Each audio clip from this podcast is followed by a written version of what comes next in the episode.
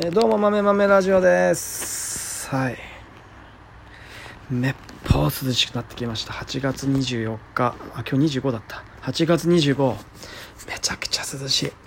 最高気温も25度ぐらいで最低気温も18度とか20度切ってきて17度とか切ってきて最高の季節が来ました。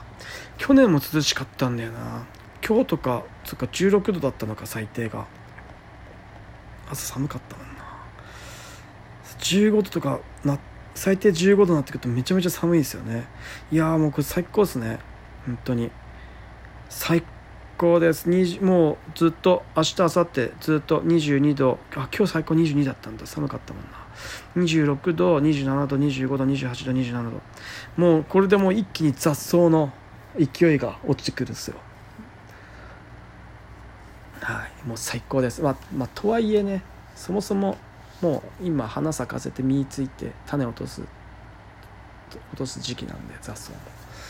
成長は止まるんですけどまあでもぐっと伸びてくるやつまだあるんでそれも全てこう止まもうこの寒さでぐっと成長が止まってるっていうのはもう最高だなって思ってます。はい。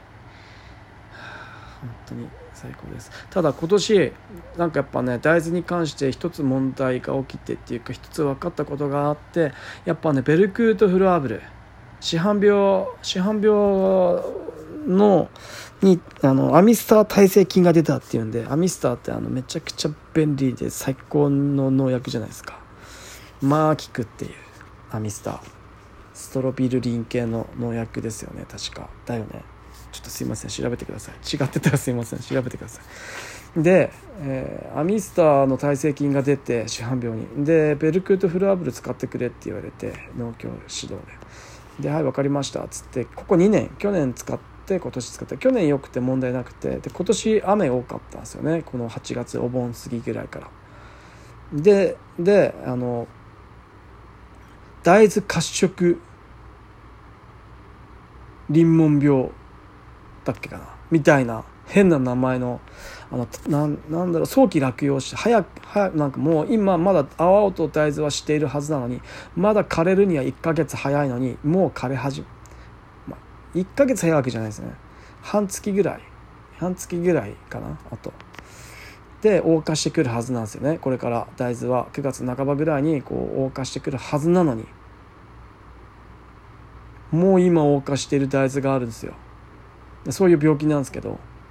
でそれが大豆褐色リンモン病みたいな名前ですいません。これも違ってたらすいません。難しくて。でそれがペルクートフルアだからそれがアミスターではもしかしてある程度抑えられてたんじゃないかなって思っていて。あの出ないことはなかったんですよ。あの今までもね。出てる部分はあったんだけどでも今年結構多いなっていう。今年この大豆褐色リンモン病多くね？ってなって。なんかベトとかも出るんだけど大豆ね。そもそもベト出るんだけどそこまでその流法はそこまでベトに弱くないのか。出るけどそこまで広がらないんですよねベト病はね。ででそれ以外にもで茎茎液にもならないしならないしそれぐらいなんですよなるのっつったら。市販病とその大豆過食リンモン病みたいなやつ、まあ、ただこの大豆過食リンモン病なのかどうかは調べてもらってないんで分かんないんですけどこれちょっと調べてほしいなと思ってるんで後でちょっと試験場の先生じゃなくてこう普及医の先生をちょっと来てもらってちょっと見てもらおうかなと思ってたりはするんですよね。でもしそうならこれはもうベルクートフラブこれに効くのかっていうそもそもね。効かないんであれば別の農薬探さなきゃいけなくなってくるわけですよ。でこうなった時に、うんと、市販病の薬市販病の耐性菌ができたから農薬を変えたはずなのにその農薬を変えたことによって今まで抑えられていた他の病気がバババッと出てくるみたいなことってあると思うんですよね。アミスターは別に市販病を抑え抑えるために使っていったとはいえメインだよね。でもそれ以外にもベトも抑えていたしとか大豆褐色リンモン病も抑えていたしみたいなところがもしあったとすればそれをベルクートフラブに変えてしまったことで出てくる病気っていうのがあったとしたらこれはちょっと良くないので、えーいろいろこう探っていきたいなと思ってます。なんかちょっとちらっと見た感じでプランダムとかプランダムはアミスター出してるシンジェンタの会社なのでシンジェンタが出してる、えー、プランダム乳剤っていうのもあの市販病に効くって。でそのシンジェンタのホームページの中で、えー、アミスターをアミスターとプランダムを各都市で変えて使ってくださいみたいなことが書いてあったんですよ。そういうレビューがあってレビューってそういうレポートかレポートがの載っててシンジェンタのホームページに。だからこう作用点が違うからあの今年はミスター使って来年はプランダム使ってその次の年はミスター使ってみたいなことをしてくださいねみたいなことが書かれていたんですよね。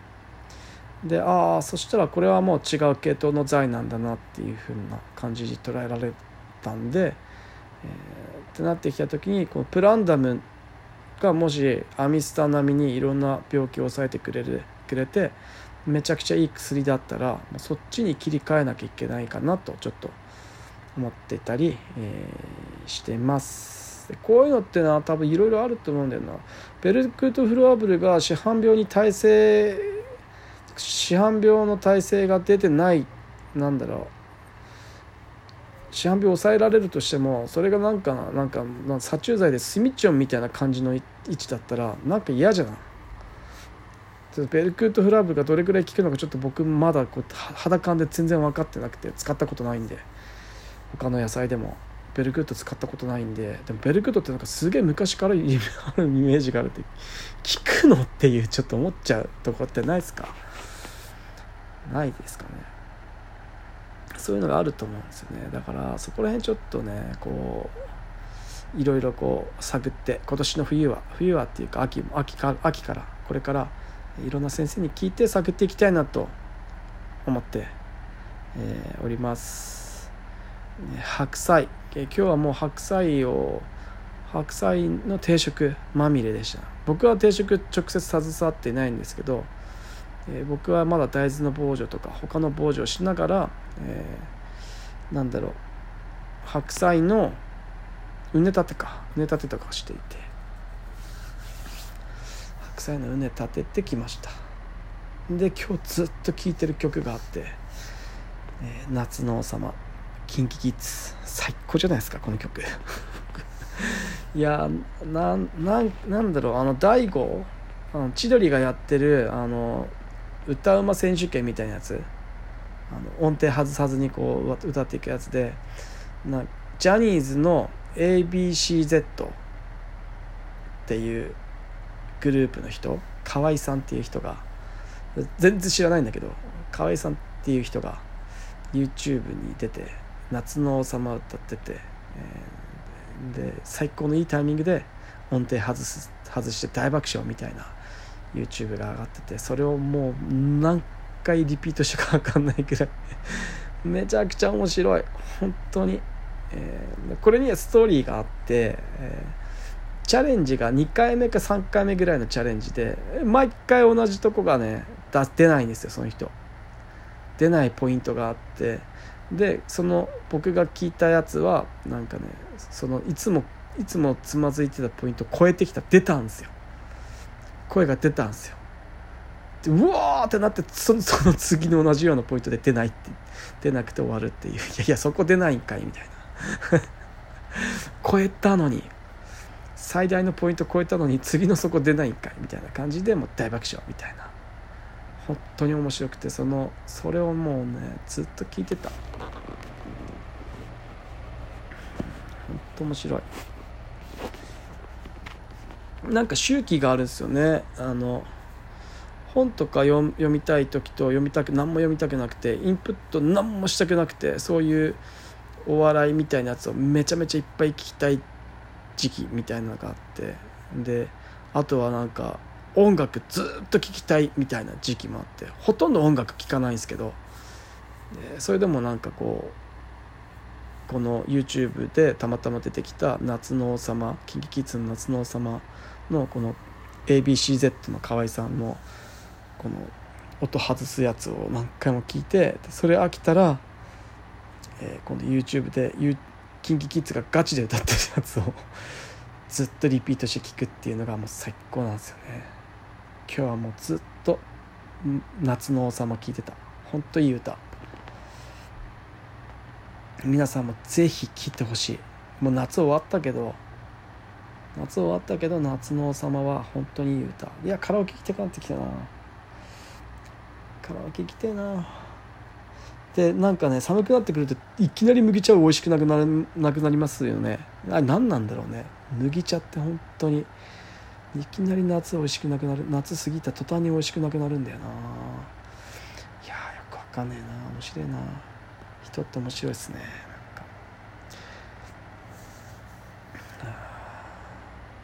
で今日はもうあと、えっと、キャベツを見てもらって普及の先生にキャベツ見てもらって、うん、終わりっていう感じですかね。はい、えー、積んどく山のように溜まってます。昨日ちょっと青足読んだんでね漫画で。無料の漫画で。単行本買ってんだけど本でね。本買ってんだけど青足本読むのめんどくさくて。結局なんか LINE 漫画みたいなやつで青足の無料版がかなりの話数。40話ぐらい読めるのかな？60話だったかな？もうすげえ読めたんで青足を読んでる。なんかどうもなんかちょっとあのあのなんだろう発達障害っぽいけど天才っぽい。なんか ASD なのかな？なんかそんな感じのあの天才っぽい少年がいてで周りを周りのことの空気を読めずにやこうやってしまうんだけど、テンスプレーは天才的にすごいっていう。のがあります。よね。まあでもねなんか最近よくよくこういろいろこうやってて分かってきた。なんか肌感で分かってきたことがあって。なんか物事こうすげえ専門的にできる人はみんな ASD とか ADHD 的傾向があるなっていう。もうそういう傾向がない人はそもそも専門職とかプロとかなんかもうトップの人になれないんじゃないかっていうふうに思うぐらいの感じにまで俺なってきてんだけどこれどうですか？なんかそもそもこう ADHD とか ASD とかの過集中っていうんですかね。めちゃめちゃ集中して物事をこうずっとこだわってやっていくっていう能力ってま、そういうことですよね。そういうのがないとやっぱこう突き抜けられないっていうのはあるじゃないですか。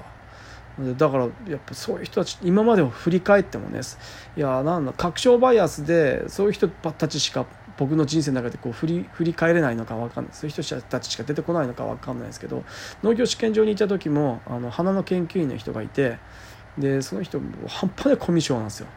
半端ないコミュ障でで花育てるのもめちゃくちゃ下手くそなんですよ。お前研究員なのになんでそんなに花育てるの下手くそなのっていうくらい花育てるの下手くそなんですけど、まあ、育種してあのなんだろう。だから新しい花を作る能力があるんですよね。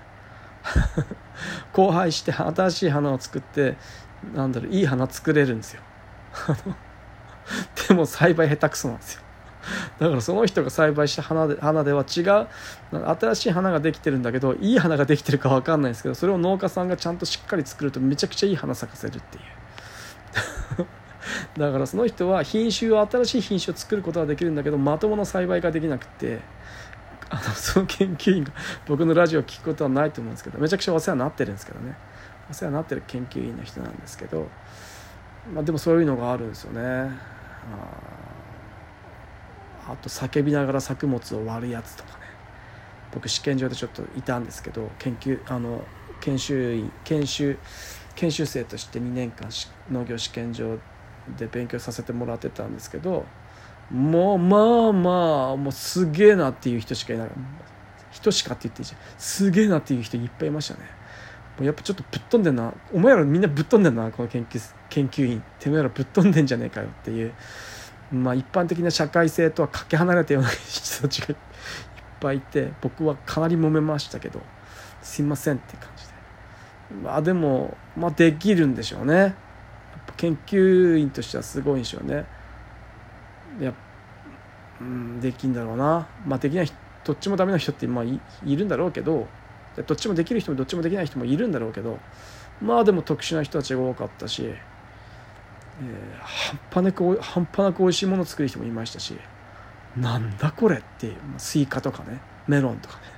こんなスイカメロン食ったことねっていうぐらいめちゃくちゃ甘いスイカとメロン作る人がいてもうやばかったですね本当に。なんぼでも食えるみたいなスイカだったです。あのスイカより美味しいの食べたことないいまだに。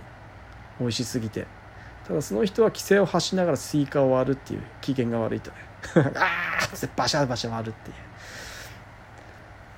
ちょっと特殊な能力をお持ちの方でね。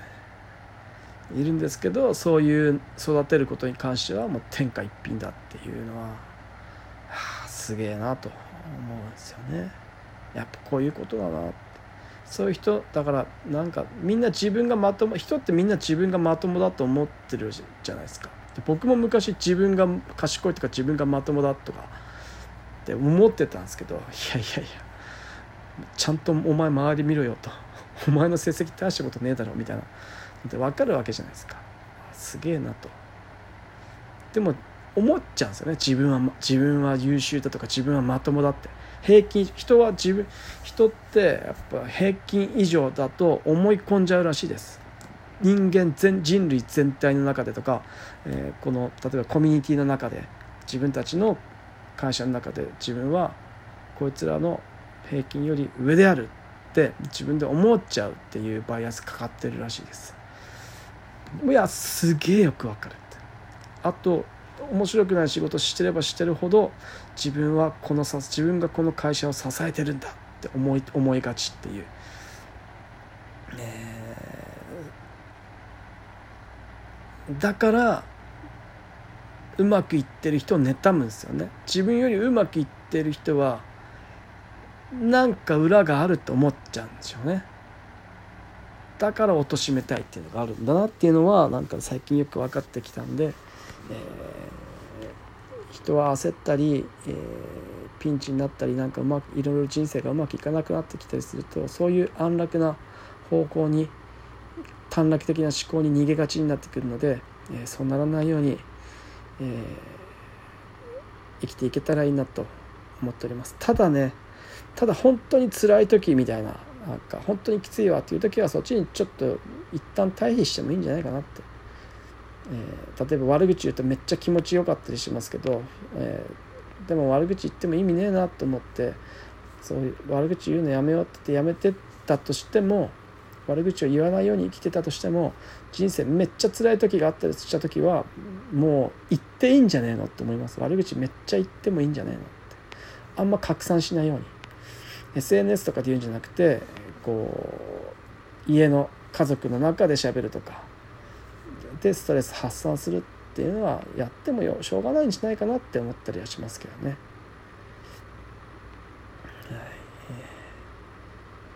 大体ね大体なんかやっぱ偉人みたいな人はなんかもう何かを犠牲にするわけじゃないですか。全ての人を守るみたいなできない。んでガンジーとかもそうですけど古典ラジオで聞いてめちゃめちゃ面白かったですね。もうガンジーとか。自分の家族はないがしろにすんだっていう。世界を守っても世界インド人みたいななんかそういう守ってもでかい人類を生かす、まあ、トロッコ問題ですよね。だからマジトロッコ問題じゃんと思って。やっぱでかい人類生かすためには少数をこう捨てなきゃいけないみたいな発想になってくるなってきた時にそれが我が子ならどうなんだってなった時にやっぱ英雄って呼ばれる人は我が子捧げるっていう我が子を見捨てるっていう方に走りますねなんかね。あれすげえなと思って。我が子も全人類の中の一つだから我が子とこう見知らぬ人100人と天秤にかけたら見知らぬ人100人を取るみたいな。多分普通の親は多分取らないですよ。100人と我が子なら我が子取ると思うんですよね。100人多すぎたか。10人でもいいんですけど、まあ、老人10人でもいいんですけど我が子取ると思うんですよ。余裕で。我が子の命を守る方を選ぶと思うんですけど多分ガンジーとかはそれしないっていう。命の数みたいなものとかなんかそういうもので選ぶんでしょうね。ああいう英雄みたいな人たちは。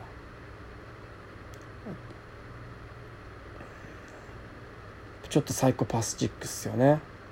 でこれをさこれがサイコパスなのかどうなのかちょっと僕にはちょっと分かんないですけどなんかまあそうな感じするなっていつも思っちゃいます。あの古典ラジオとか聞いてると英雄とかが出てきたりするともうやっぱ常にトロッコ問題発生しますもんね。1人殺すか10人殺すかみたいな。何もせずに1人を引いてしまうのか。違うか。何もせずに5人を引いてしまうのか。自分の意思で1人を殺してしまうのか。みたいなこう究極の選択みたいな。これはトロッコ問題だから分かりやすいけど多分実際はもっと複雑でもっと細かいと思うんですよね。例えば老人100人と赤ちゃん5人とか。なんかもう微妙なえどうすんの？どうすんの？みたいなことが。あと青年めっちゃ屈強な青年10人と老人100人とか。どっち選ぶみたいな。ああだったら屈強な10人選んじゃうか。多分でももっともっとこうせめぎ合いのこうどっち守ったらいいんだっていうような選択肢ってね本当にこう目の前にこうバンってどっち選ぶってなって1098みたいな瞬時に選ばなきゃいけないみたいな状況が多分多々あったんだろうなって思うと、まあ、これは難しいっすよね。トロッコ問題ほど簡単にはいかないですよね。何の話だっけ？ベルクット・フラブルの話だった。以上。豆ラジオでした。あまあなでもな。結果分かるんですよ。結果が全てなんですよ。正直。人生人生を人生の中でプロセスが全てだと思ってるんですよ。あの自分が死ぬ瞬間にわあいろんなことあったないっぱいあったなっていうこう思い出にすがるわけじゃないですか。ってなってくるとプロセスが全てだと思うんですよ。最後どんなに大成功したとしてもなんか思い出みたいなものが楽しかった思い出とか一つもなかったらクソつまんない人生だったなって 死ぬ時に思うと思うんで、ね、人生を全うするにはプロセスが全てだと全てだと思うんですよ。ただ生きていくには結果が全てだったりすると思うんですよ。でこれなだだから結果が全てだしプロセスが全てなんですよ。両方大事だって。ってことなんだけどただただ単純に生きていく上では社会を営社会の中で生きていく上では生きていく上では、えー、結果が全てが全て結果がものを言うから結果が全てなんだけど自分の人生を生きていくっていうことに関して見たらプロセスが全てっていうこのやたら難しいこのどっちも両立させんの？みたいなところがあるんで、まあ、なので、えー、もう何でもいいってことなんでしょうね。結局はね。結局はどう生きてもいい。ただ自分の意思で生きるっていうことでしょうね。他人の意思にこう自分の選択肢を委ねないっていうのはめっちゃ大事だと思います。あの吉田松陰じゃないな。草加源瑞があの誰だっけ？言った言葉がありますよね。お前の人生がつまらないのはお前がつまらないからだ。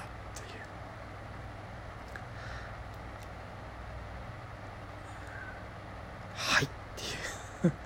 あ高杉晋作に言ったんだ。草加減税が高杉晋作に言ったセリフ。なんか NHK の大河ドラマかな。かなんかで言ったセリフらしいです。なんかツイッターかなんかで今日のお前の人生がつまらないのはお前自身がつまらないからだってなんかね草加減税がね高杉晋作に言い放ったらしいですね。いやー松下村塾行ってみたい。行ってみたいな松下村塾。いやそんな熱い人たちじゃなきゃなんでしょうね。僕熱いの大好きなんだよね本当に。あいいなと思いながら本当にそうだなと思って。つまらない人生を送りたくないな。まあだからもう本当に他人に委ねないですよね。全部自分で決めていくって。言い訳しない。国の言い訳国のせいとか政府のせいとか県のあいつのせいとかなんかそういう人社長のせいとか言い訳しないっていうことですね。全部自分で選んでいくっていうことだと思います、えー、説教臭くなってしまいました。以上豆豆ラジオでした。じゃあねまたね。バイバイ。